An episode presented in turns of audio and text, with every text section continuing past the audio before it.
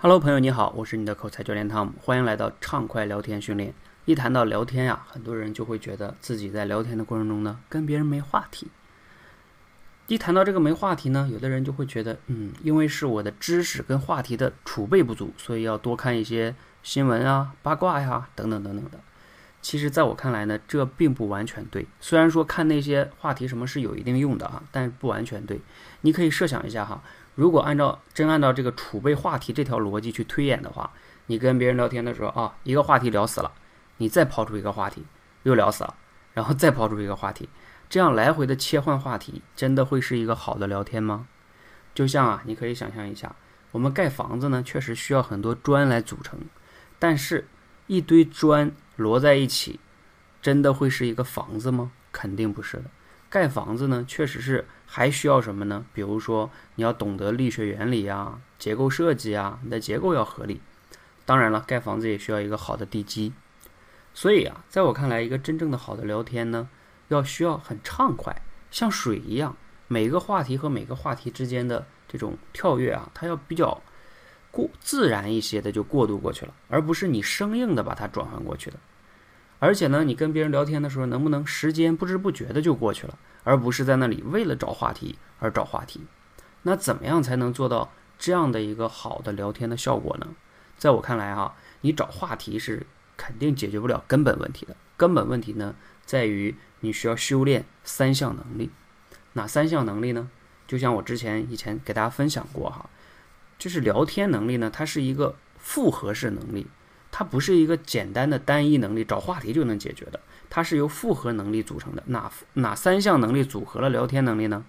比如说，第一项能力就是倾听能力，第二项能力呢叫提问的能力，第三项能力呢叫给予回应的能力。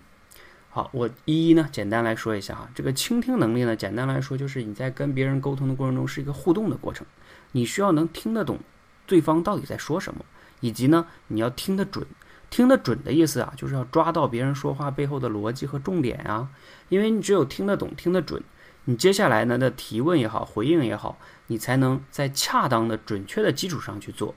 否则，你的地基都是错的，你听的都是错的，你说的、问的都可能是错的。好，这就像盖房子的地基一样哈。那另外一个呢，就是你要提问哈，你要会学会问合适的问题。而提问能力呢，也是能把不同的话题之间串联起来的一个非常非常重要的能力，让你们的聊天呢可以很自然的进行下去。这个有点像啊房子就是之间的那个结构一样，能把不同的砖头很好的连接起来，它不至于塌掉哈。